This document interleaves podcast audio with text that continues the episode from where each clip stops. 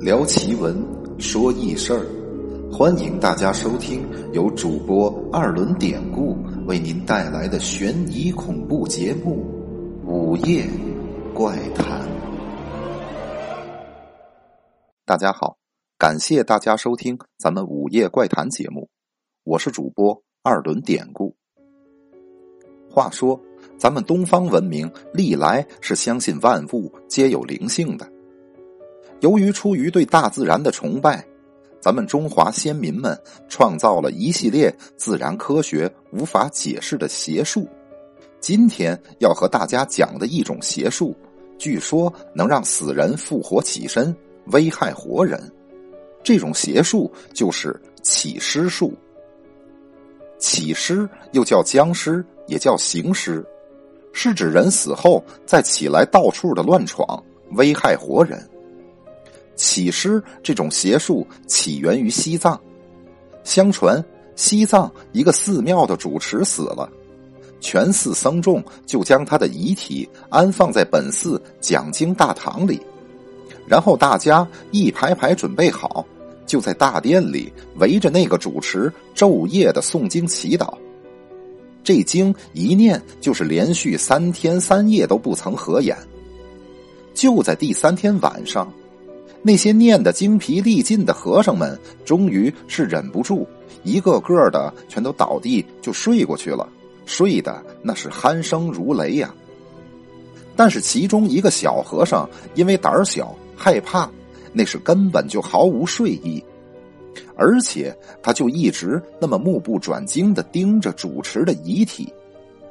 到了下半夜小和尚突然就发现。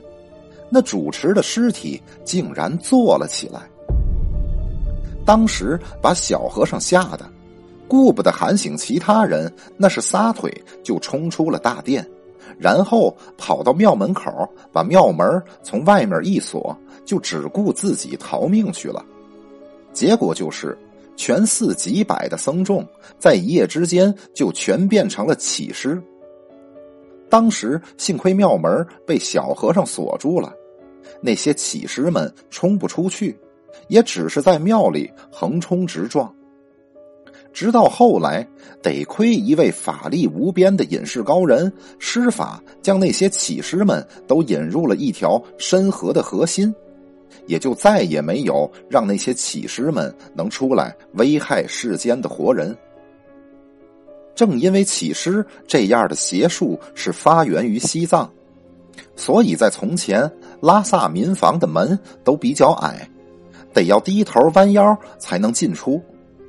之所以房门建的这么矮，据说就是为了防止起尸闯进来。起尸都不是突发性的，其实是事先有所预兆的。那些将要起的尸，其面部膨胀，皮色呈紫黑，毛发竖起，身上。起水泡，然后缓缓的睁眼坐起来，接着起身举手，直直的朝前跑。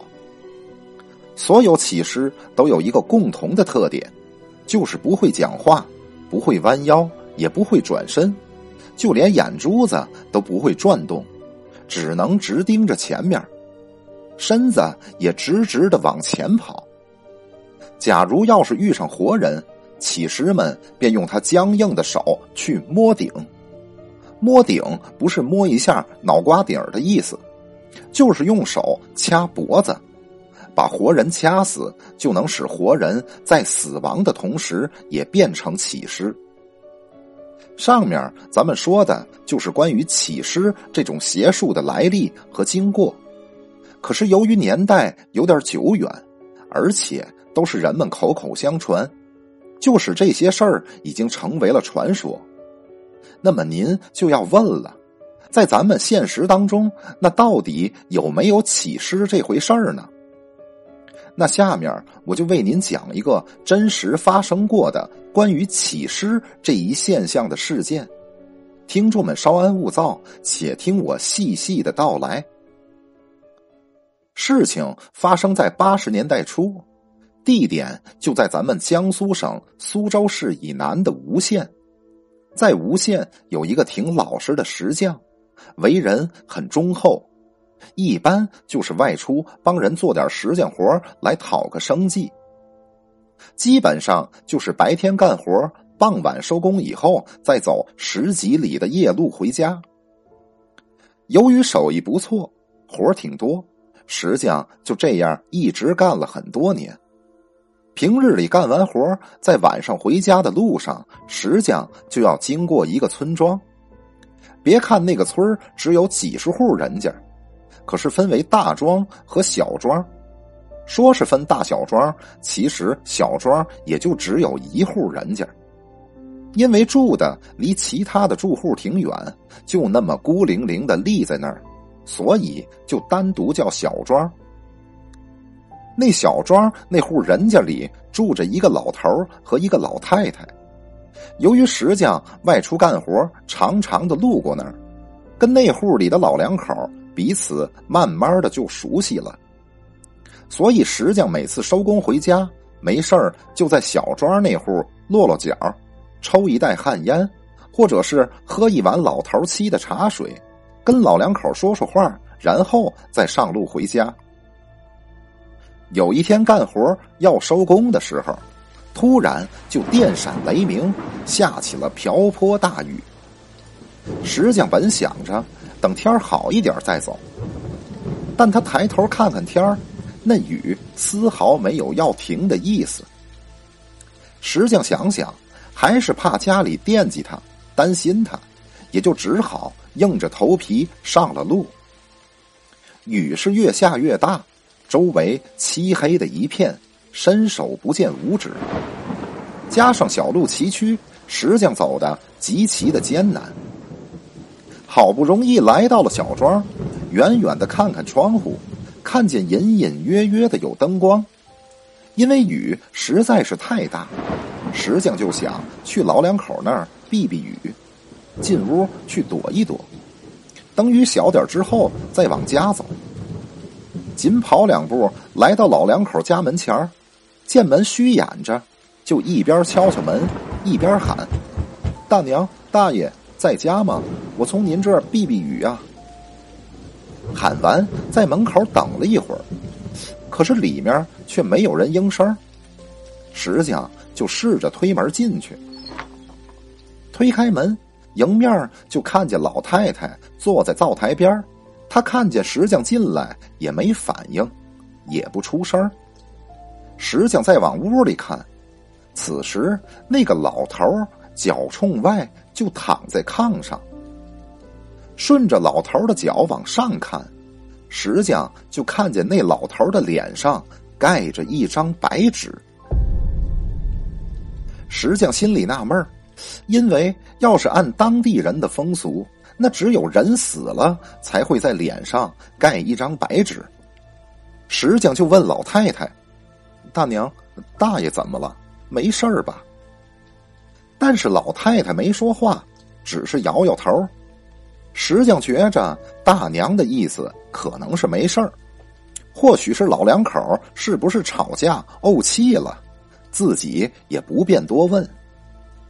想到此，石匠便点了一袋烟，坐在屋中间的板凳上自顾自的抽了起来。因为平日里石匠和老两口都挺熟的，而且石匠人也老实憨厚，心眼少。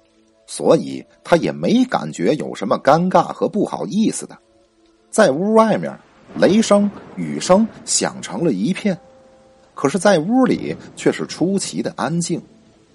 小黄油灯发出幽暗的光，老头脸上的白纸随着外面的雷声一动一动的，整个屋子里阴森森的。此时，石匠想和老太太搭搭话，大娘。你们老两口是不是怄气了？嗨，那么大岁数了，吵吵也就罢了。再说，石匠话说一半，突然屋外面一声炸雷，耀眼的闪电顿时把屋里照得雪白呀。这个时候，躺在炕上的老头突然就坐了起来，面对面的对着石匠。脸色灰黄，毫无表情，两只眼就直直的盯着他。石匠的第一感觉就是坏了，这老头肯定是死了，这哪是活人的脸色，分明就是一个死人呐！虽然老太太没有告诉自己，但这雷电交加的天气肯定是带动了这老头的阴气儿。这个老头起尸了。石匠听人说过，人刚死不久，若是遇到了坏的天气，特别是雷电交加的天儿，就很容易起尸。这个时候的死尸介于人和死人之间，能活动。但是不灵活，死尸有感觉又没有感觉，而且抓人又咬人，特别的恐怖吓人呐！石匠赶紧转身看老太太，可老太太不知什么时候早就不见了踪影。石匠只觉得后背发凉，汗毛一根根全竖了起来。此时他第一个念头就是赶紧跑。还没等石匠转身跑向屋门，那老头就砰的一蹦，就蹦到了门口，挡在了石匠的面前。眼看着前面已经没路可跑，石匠一转身就向里屋跑。虽然来的次数挺多，可是石匠每次来都是待在屋子进门那点地方，以前还从来没有来过老头的里屋。所以对里面也不熟悉。此时的石匠看到，在里屋里也没有什么东西，只有一盘碾米用的石磨占据了屋子的大部分空间。老头这时候蹦了进来，石匠没办法，只好和老头围着这个石磨绕圈子。绕了几圈，石匠看到贴纸的木头窗户。看来今天要跑，就只能从这儿出去了。于是，每当转到这儿，石匠就在窗户上使劲的砸一下，一边围着石磨转，一边拿手砸窗户。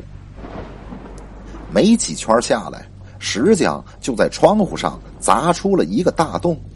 等到足以能钻出去的时候，石匠也顾不得外面的大雨，身子使劲一窜，就从屋里跳了出去。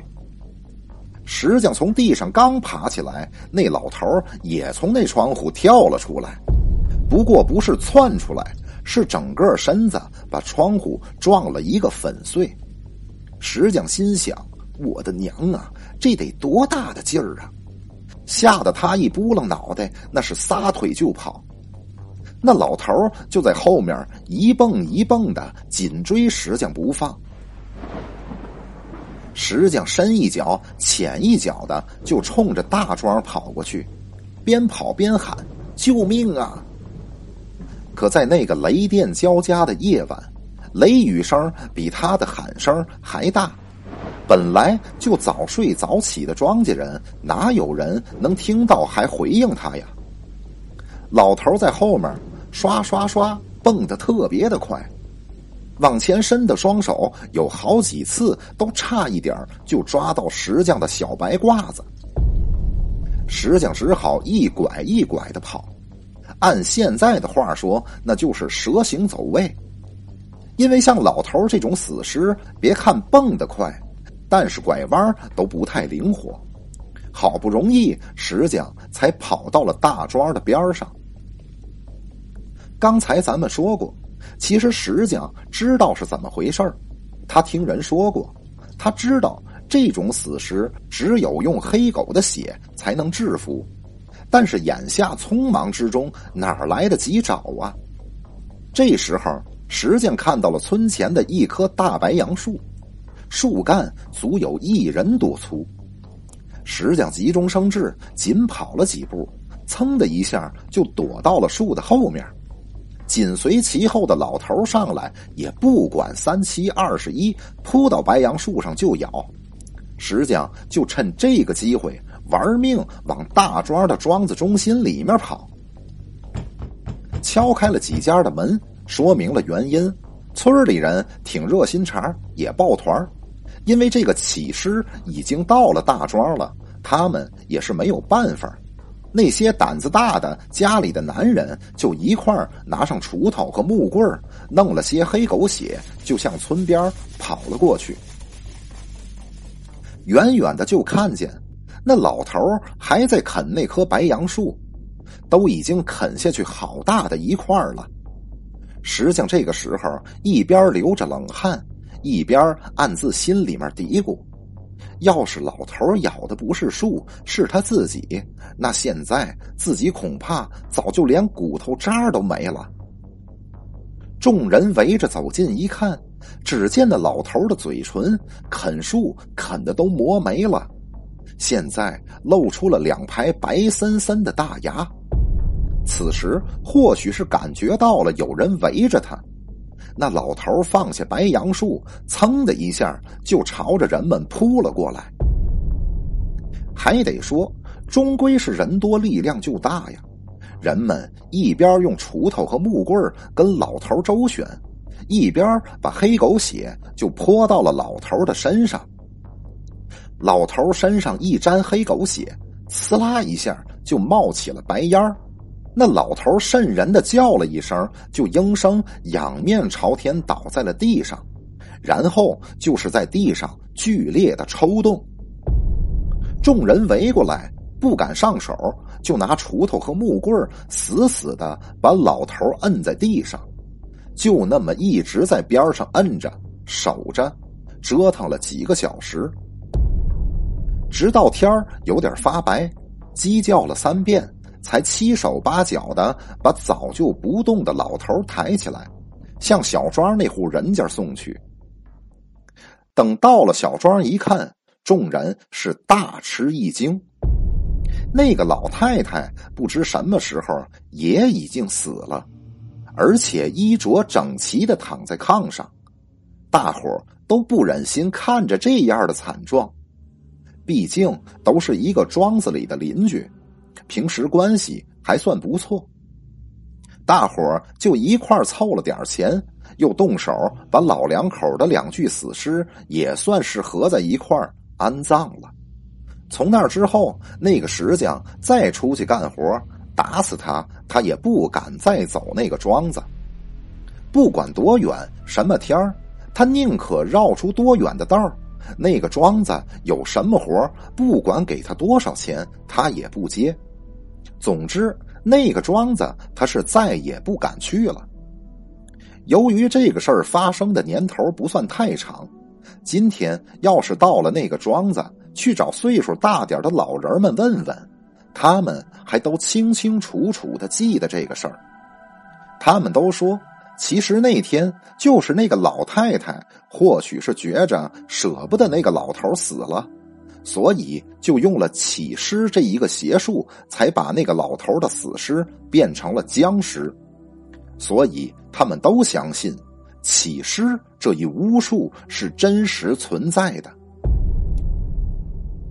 好了，这就是发生在江苏的一个关于起尸的事儿。其实生死轮回，这是大自然的法则。任何违背这个法则的事儿，那肯定是出问题的。现实当中不乏许多通过巫术、邪术来逆转这一自然规律的例子，甚至也有包括利用现代科学手段的方法来达到这样一个目的的例子。大家在网上一搜，也会看到很多。不管怎么说，人们都应该去做顺应自然规律的事情。今天聊的不仅仅是故事里关于生死的事儿，还比如为了创造效益，过度排放有毒有害的物质，对我们本应绿水青山的环境来说，那就是邪术。再有黑心的商家为了追逐利益生产出来的不卫生的食品，对于大家的健康来说就是邪术。为了急功近利的各种鼓吹迅速提高成绩的什么压迫式的教育，对于我们孩子天真烂漫、本应自由创造发挥的天性来说，那也是邪术。总之，邪术就是邪术。那些使用他们的人，不管出于什么样的目的，最终肯定是要误入歧途、害人害己。大家说是不是这个道理呢？好了，本集节目我们就聊到这儿。衷心希望大家在留言区对我们的节目进行评论，无论是批评和鼓励，都是对我们的莫大支持。喜欢本专辑的朋友，您还可以通过订阅、点赞、转发以及打赏来支持我们。另外，如果您有好的故事和素材愿意和大家分享，或者有什么好的建议，您也可以加主播微信 PPT 五九二八八 PPT 五九二八八和主播进行交流。再次感谢大家收听，咱们下集再见。